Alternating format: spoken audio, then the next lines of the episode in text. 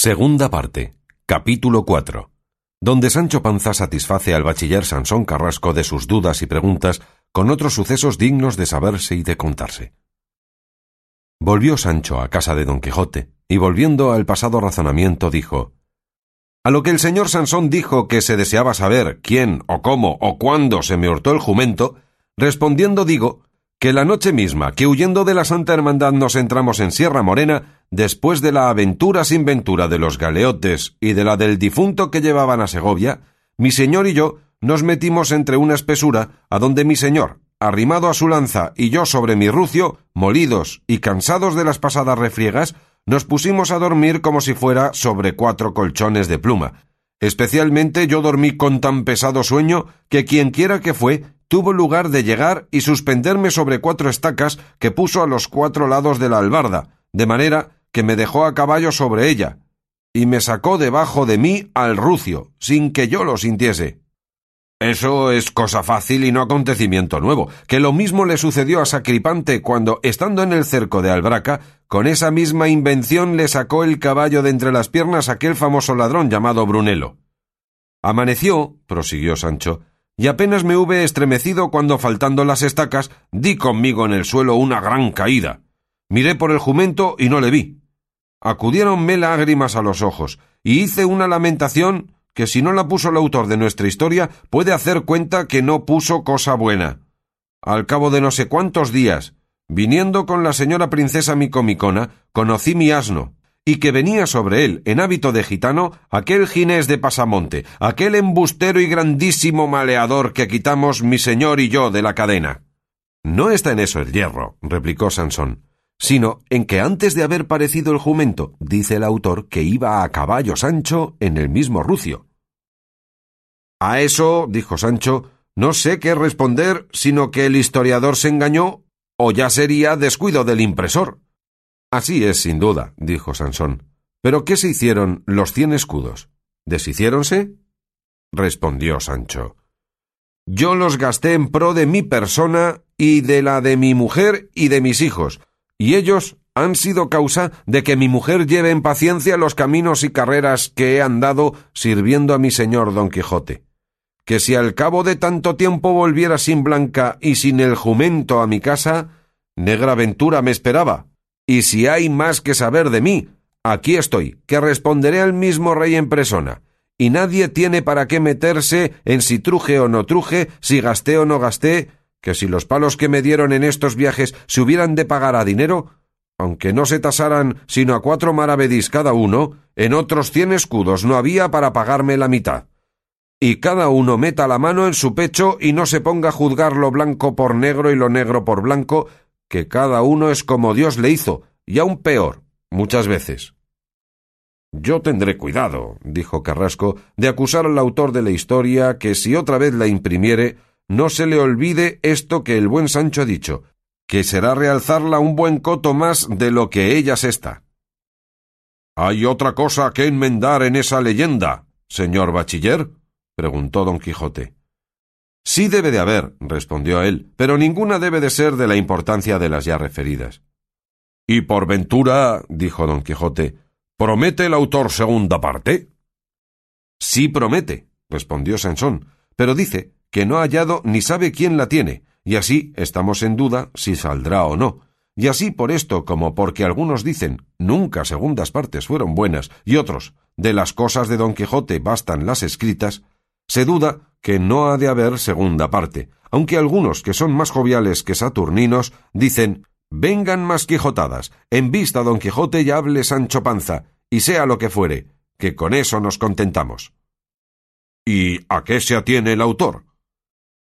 A que, respondió Sansón, en hallando que la historia que él va buscando con extraordinarias diligencias, la dará luego a la estampa, llevado más del interés que de darla se le sigue que de otra alabanza alguna. A lo que dijo Sancho ¿Al dinero y al interés mira el autor? Maravilla será que acierte, porque no hará sino arbar, arbar como sastre en vísperas de Pascuas, y las obras que se hacen a priesa nunca se acaban con la perfección que requieren.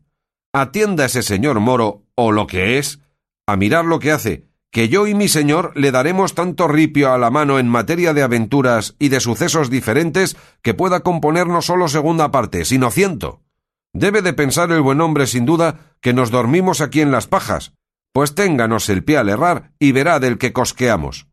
Lo que yo sé decir es que si mi señor tomase mi consejo, ya habíamos de estar en esas campañas deshaciendo agravios y enderezando tuertos, como es uso y costumbre de los buenos andantes caballeros. No había bien acabado de decir estas razones Sancho cuando llegaron a sus oídos relinchos de Rocinante, los cuales relinchos tomó don Quijote por felicísimo agüero, y determinó de hacer de allí a tres o cuatro días otra salida, y declarando su intento al bachiller, le pidió consejo por qué parte comenzaría su jornada.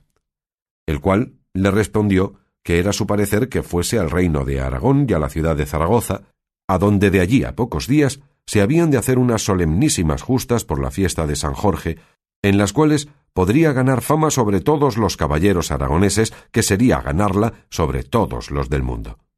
Alabóle ser honradísima y valentísima su determinación, y advirtióle que anduviese más atentado en acometer los peligros, a causa que su vida no era suya, sino de todos aquellos que le habían de menester para que los amparase y socorriese en sus desventuras. De eso es lo que yo reniego, señor Sansón, dijo a este punto Sancho, que así acomete mi señor a cien hombres armados como a un muchacho goloso a media docena de badeas. Cuerpo del mundo, señor bachiller. Sí, que tiempos hay de acometer y tiempos de retirar, sí, no ha de ser todo Santiago y Cierra España. Y más, que yo he oído decir, y creo que a mi señor mismo, si mal no me acuerdo, que entre los extremos de cobarde y de temerario está el medio de la valentía. Y si esto es así, no quiero que huya sin tener para qué, ni que acometa cuando la demasía pide otra cosa. Pero sobre todo aviso a mi señor que si me ha de llevar consigo, ha de ser con condición que él se lo ha de batallar todo, y que yo no he de estar obligado a otra cosa que a mirar por su persona en lo que tocare a su limpieza y a su regalo. Que en esto yo le bailaré el agua delante.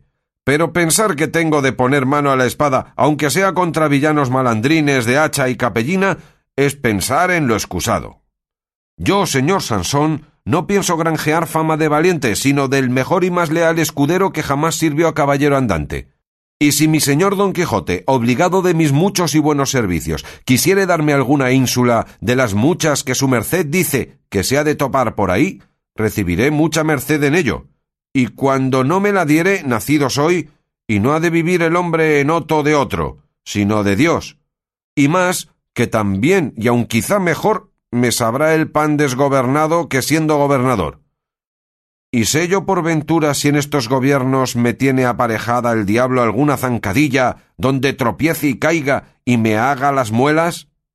Sancho nací y Sancho pienso morir, pero si con todo esto, de buenas a buenas, sin mucha solicitud y sin mucho riesgo, me deparase el cielo alguna ínsula o otra cosa semejante, no soy tan necio que la desechase, que también se dice, cuando te dieren la vaquilla, corre con la soguilla, y cuando viene el bien, mételo en tu casa. Vos, hermano Sancho, dijo Carrasco, habéis hablado como un catedrático. Pero con todo eso, confiad en Dios y en el señor Don Quijote, que os ha de dar un reino, no que una ínsula.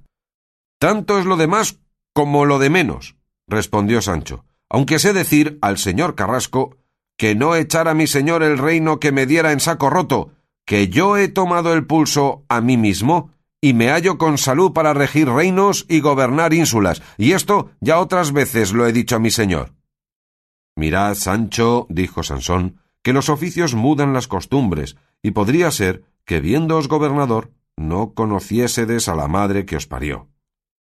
Eso allá se ha de entender, respondió Sancho, con los que nacieron en las malvas, y no con los que tienen sobre el alma cuatro dedos de enjundia de cristianos viejos como yo los tengo. No, sino llegaos a mi condición, que sabrá usar de desagradecimiento con alguno.